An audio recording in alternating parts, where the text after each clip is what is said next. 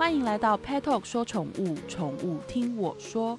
我是最爱毛小孩，也最爱跟兽医师聊天的主持人 Tiffany。上个礼拜，我们邀请到角落动物医院还有小布动物医院的陈若芷医师，跟我们一起聊了就是小动物用药的问题。那今天我们要谈论的事情就比较严肃喽，因为连续假期已即将要来。事实上，我们现在很幸福，我们好多连续假期。那连续假期现在的呃四主很多喜欢带毛小孩出去，或者是家里开 party 啊，客人比较多，那相对的问题也会稍微多一点。所以今天我们要跟陈若子医师来聊一聊，我们在带狗狗出去玩，还有连续假期期间，我们要注意的事情有什么？Tiffany 好，大家好，嗯，我是陈医师。今天我们要来讲一下廉价容易会发生的一些问题。我听说陈医师就是在过年期间，你几乎都没有休息。对，每一次的廉价我从来都没有放过，我都在 stand by，因为会有很多急诊的状况出现，对不对？是奇奇怪怪，什么都有，什么什么东西都可以吃，什么东西，什么东西都可以吃，然后到处到处去玩，各种奇怪的状况都遇到。对，我记得上次我曾经听过一位兽医师跟我讲说，他做一个处理一个急诊，然后是狗狗到海边，他被那个螃蟹夹。被螃蟹夹到吗？夹成猪头吗？对，然后还有呃，我还听过，就是我那时候真的是觉得哦，又想到就好痛。我也遇到过，就是真的带狗狗去海边玩，就玩一玩，它就可能喝了太多海水吧。天然后它其实就是在 X 光里面，它就是满肚子的沙，可是那个沙其实就就像在海水一样会游动的啊。然后它其实就是阻塞，因为就像水管里面充满了沙子一样，对，被沙子塞满了。所以其实。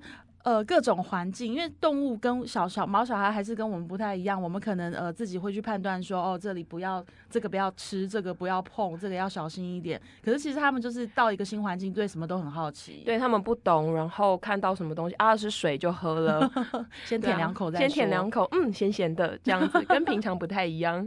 天呐！所以我还遇过一个状况是，呃，你知道海边常常会有很多那种在卖烤香肠，然后卖什么这些吃吃喝喝的，结果就好像那个香肠的主，呃，买香肠的他带着他的黄金猎犬去买香肠，然后他跟老板聊天聊得太开心，他狗在旁边不知道吃了多少根香肠，把那个上面的那个烤好摆在旁边放凉的那种全部都吃掉，所以各种问题都有，各种状况都有。他们就是小朋友，很皮呀。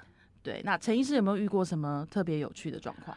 我自己比较常遇到的就是，因为其实年假期间大家可能放假出去玩，然后我有遇到过比较特别，是他去，因为大狗狗会去山上跟着山上溯溪，对，那来的时候就一直流鼻血，为什么？结果在内视镜发现他鼻腔里面有水蛭。啊，好可怕！因为他们可能去喝水啊，去闻的时候，水质跑到鼻孔里了。对，而且水质通常生长在比较干净的水里面，所以主人可能觉得，哎，这边很干净啊，然后就得到水质。那有一些是比较不开心的故事啊，就是嗯，也是带狗狗他们去玩，那可能在大雨过后，或者是呃梅雨季节那一阵子，就通常来说，像是我不知道有没有听过钩端螺旋体，有。钩端螺旋体它本身是藏在土壤里的，那通常在大雨过后，它就会浮到那个水水面上。然后如果狗狗它们不小心去舔到的话，那就很容易中。那有在打预防针的狗狗可能比较有保护力，但是在可能预防针要失效，或者是没有在打预防针的狗狗，就会有很严重的肝肾的毒性的问题，然后就会肝衰竭、肾衰竭，甚至会不断出血。天哪！我曾经听说过，就是。大雨过后的放晴，大雨过后，然后天气放晴，那很多人都会很兴奋，尤其是家里有大狗的饲主，就会觉得说，哇，下大雨，然后好不容易出了大太阳，放晴了，赶快把狗狗带出去玩。其实那个时候的土壤、草地外面是非常非常危险的，对不对？对，因为还是潮湿的状态，我都会建议说，至少给太阳晒个两天吧。所以等到比较干燥的状况下，而且其实。钩断螺旋体在近两年来有越来越多的趋势，对，台北也是蛮严重，新北更严重，已经是排名全国前三名了，所以要非常小心。那预防针也是要非常注意的，在打。预防针一定要打，因为其实太多呃，我我们没有办法想象到的状况，跟想象到的那些病毒啊、细菌，他们的确是需要好好的保护，对不对？对啊，像那一只狗狗，它是跟其他狗狗一起出去玩，但其他狗狗它刚好有打预防针，所以它们症状都很轻微。但那只狗狗它好像距离预防针是快一年了，对，所以它其实没有太大的保护力，它就嗯，就是。倒着进来了，所以定期打很重要，对不对？因为我之前也有听那个朋友讲，我其实听完都傻眼。他说他的狗大概就是出生的时候前面那三季打完，然后到他十岁，他都没有再打过任何的预防针，就是以为是人这样。对，他就说打过啦就好啦，对，就打过啦。所以其实疫苗它的呃时效性是没有那么长的，是。那我们在过年期间，我听过太多的案例，不管是来自我们 petal 的朋友，还是说来自我们自己身边的案例，然后还有就是新闻上也有，就是急性胰脏炎，是。对急性胰脏炎，它是在假期期间其实很容易发生的一种情况，对不对？对，没错，因为急性胰脏炎它跟慢性胰脏炎有一点点差别。是，那急性胰脏炎尤其在狗狗身上比较常见，就是吃到高油脂的东西，不管是年轻还是老的。因为我有遇到过，就是一只哈士奇，它吃了一一块猪脚。然后就倒着进来，它不是因为猪脚塞住了，它是因为猪脚太油了，然后爆发急性胰脏炎。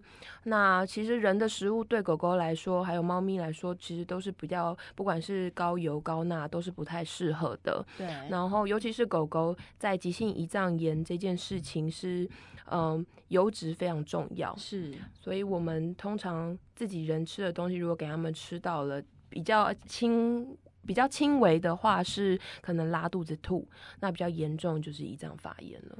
那胰脏发炎其实它在更可怕的原因是因为它会造成其他器官的衰竭。嗯，因为胰脏它就长在其他器官的旁边，它就粘在胃啊、十二指肠那附近，然后旁边也有肝脏跟肾脏。对，所以当胰脏发炎的时候，你可以想象得到，就好像它。肚子被泼了盐酸，天哪，好可怕哦！因为胰脏它就是一个消化食物的东西，那当它在发炎的时候，它也会，嗯，这样子的发炎物质，它就也会把其他的器官一起跟着发炎。嗯，那其他器官一起发炎，就会就会开始，不管是腹膜发炎，就会开始腹膜炎疼痛；然后如果引起肝脏发炎或是肾脏发炎，就会造成肝肾衰竭。我在今年过年年假的时候，我听到一个就是蛮哀伤的故事，就是。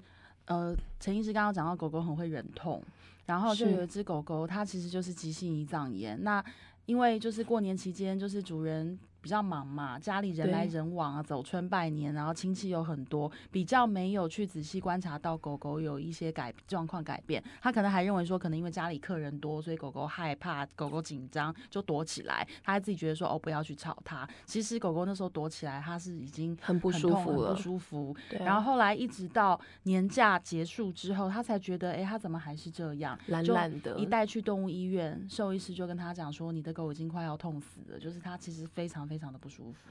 没错，因为呃，狗狗它们不会讲话，猫咪也是，它们其实，在疼痛的时候，它们就会想要躲起来，然后趴着不动，甚至会出现一个比较特别的动作，是祈祷式，就是屁股翘高高的，然后哦，所以这个动作代表它疼痛啊，就是肚子痛的时候，就像我们肚子痛的时候，我们会有点缩起来的感觉，但它们是趴着的嘛，所以它们就会有点屁股翘高，然后前脚是伸直的这样。哎，我觉得要养小动物啊，四主的观察力真的要比较。敏锐一些，因为像因为动物不会讲话，那他们做的一些动作，然后跟他们的一些反应，好像其实真的其实要要要很细心啊。对，所以呃，医生有些时候为什么接到动物跟你说要做一些检查，也是因为他们不会讲话，对，那只有透过一些检查才能比较精准的找到原因，不是好像。很多主人说：“ 哎，医生是不是要赚钱？不是摸一摸就知道发生什么事？” 我都跟主人说：“如果摸一摸就知道什么事，你不觉得有点可怕吗？”对啊，他那那是算命也不会这样吧？他又不会说：“妈，我这是牙齿不太牙齿不太舒服，我要什么那个下巴痛。”不会讲啊。其实我有遇到一些真的很细心的主人，例如说他觉得自己的猫咪最近好像口水有点多。我说为什么？他说因为它咬我的时候，我觉得好湿哦，之前没那么湿，但的确。检查起来他的牙齿真的是有问题。那做过牙科之后，他也就改善了。对，那有些时候在很细微的状况下，真的是要靠主人去帮我帮我们医生去做一个呃辨别。对，像不管是精神、食欲、大便、尿尿，每一次都会问一样，就是因为这些东西有关于他的有没有一些危险，其实都是一个一个频段他现在这状态一个很好的、很重要的指标，对不对？没错。嗯，那刚刚讲到急性胰脏炎，就是在放假期间，因为大家心情都比较轻松，比较容易乱吃乱喝，就人自己乱吃乱喝，动物也跟着乱吃乱喝。那其实。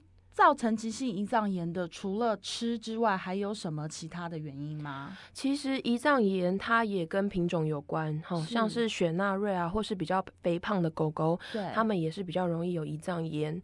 那像是有一些有慢性病的，不管是猫还是狗，它们也会容易有胰脏炎。是。那再来就是老年的动物，它们其实可能在。呃，身体的循环比较不好的状况下，也会容易有胰脏炎。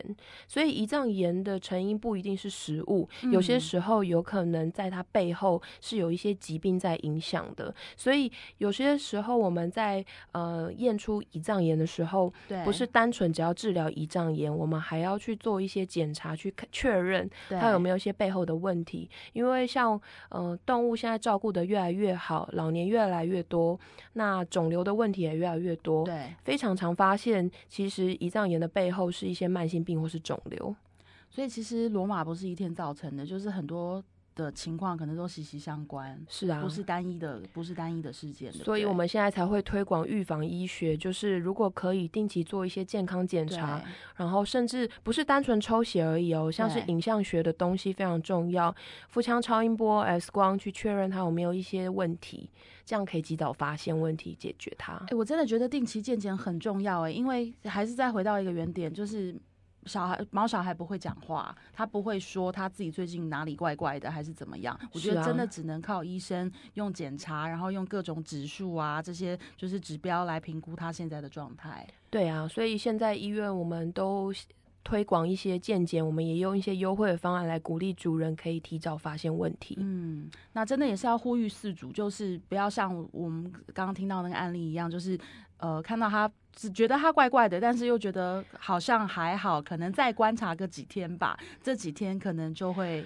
对啊，我每次急诊都有时候会遇到说，哎，他多久没吃饭了？嗯，三天、五天。医生，我现在可不可以来？呃，我好像要关门了。对，就是都是拖到最后一刻钟。对，都是忍到不能忍，或是动物真的已经倒了，很严重了。我还有我我还有。一个朋友是他们家有四个小孩，那其中一个是双胞胎，所以就是都是小小孩哦，就是老大跟老四可能才差个三岁这样子，然后就一年一年生一胎，然后他们家四个小孩，然后有一只狗，我其实我常常都在想那只狗它每天都在想什么，因为。四个这么小的小孩，然后就后来吵，我就算，我觉得是他们小孩跟狗狗的互动是我一直很支持的。像我最近也是为了我儿子就养了一只狗，我们其实都超感谢这只狗狗，因为我觉得它早就该来我们家了。因为小孩跟狗在一起真的很快乐。可是我一直都在对我儿子耳提面命，就是千万不能喂他吃东西。让小孩喂他吃东西，因为我刚刚讲到说，我那四个小孩的朋友，他们家狗狗就是急性胰脏炎，然后送诊过一次，原因就是那四个小孩全部都在喂他吃麦克鸡块，轮流喂他，来你一口我一口，还有家中有那种老老人家阿妈阿公有没有，嘴巴咬完下面就给他吃了这样子，对，就是一个一个一个，我其实这种顺手的动作，或者是觉得说哇它好可怜，我要跟它分享，其实真的不要，真。真的不要，而且其实，在吃人食物的狗狗，它们非常容易有皮肤的问题。对，但这种情况特别容易发生在假日，因为我昨天也是听到一个朋友讲，他就说，呃，他的狗超乖，就是也不会讨食，就是我们人在吃东西时候，他不会在旁边咬。他说，可是我就是有一些坏朋友，就是很喜欢喂它，然后每次都要一直偷喂它。他说，这些人到底是怎么回事？我的狗生病，他要负责吗？真的。对啊，所以就是其实呃，当假期不管说我们带狗狗出去，还是那个朋友多啊来的的的时候，大家真的要看好，就是呃，不要让人家的爱心或者人家的呃一个怎么样关心变成最后是狗狗生病了。对我们玩它就好了，不要喂它。那。我们接下来哇，还有好几个连假，我们好多假哦。对，现在好多哦，对，是清明。但我已经好久没放假，你都在做急诊，对我都在 stand by，怎么回事？那在假期来临之前，陈医师有什么可以建议四主准备的？假期来临，其实我觉得主人好像有些现在医疗观念蛮好的，大家都还是会很紧张的去想说，我要不要在医生休息之医院休息之前，对，然后帮他把一些医疗做完。甚至我们之前在过年前一直在洗牙，然后一直在开刀，但我们在想说，其实，嗯，不管是那种手术啊、开刀，都会建议不要在廉价前，因为你如果开完刀。然后你的医院又休息了，对，那他们如果有一些特殊的状况在开刀完，对，那你们就会找不到医生了。哦，所以还是要先了解，就是医院跟医生他本身的 schedule，然后有有个备案，有个备案。其实我觉得重点有备案是最重要的。有些主人他们非常用心，然后我们也有一些嗯。团体甚至一些群组，他都会去整理每一次连假期间长放长假的时候有开的兽医院。那我们其实就像之前也有医生提到过，我们把医院去归类好。那二十四小时医院有哪些有开？对。然后呃，哪一些医院是有急诊但没有二十四小时？然后有一些医院是就是平常是加医科的那个部分。嗯。这些东西我们其实都要准备好。那有没有一定要去专科医院？我觉得在案情还不明朗的时候，是可以先去加医科的。那等到找到问题，我们再去 consult 一些比较专科的部分，其实其实才是一个就医的一个态度。对，所以其实除了看好。假期中的建议其实基本上就是第一个看好自己的小孩，第二个就是呃各类型的动物医院，可能我们不管是要急诊的有二十四小时的，然后还是说自己家庭医师他本身的 schedule，我们可能都要先做好功课。没错，而且最重要的是就是要把自己家里毛孩的病历准备好。今天如果是有慢性病的毛孩，或是正在服药的毛孩，对，那他们手上在吃的药物的状况，或者是他们的一些检查都要带着。去去呃，像是急诊医院，我们最困扰的事情是没有前面的资料可以去做比对。对，好，大家都有好好记起来了吗？那希望下一次假期来临的时候，大家都是开心平安的度过。然后也希望辛苦的兽医师们不要连假，就等于是。不停的加班急诊日，对，希望他们都能够，大家都开开心心、健健康康、好好休息。那今天谢谢陈医师的分享，下周同一时间 Pet Talk 说宠物，我们下次见，我们下次见。我是 Tiffany，我是陈医师，拜拜，拜拜。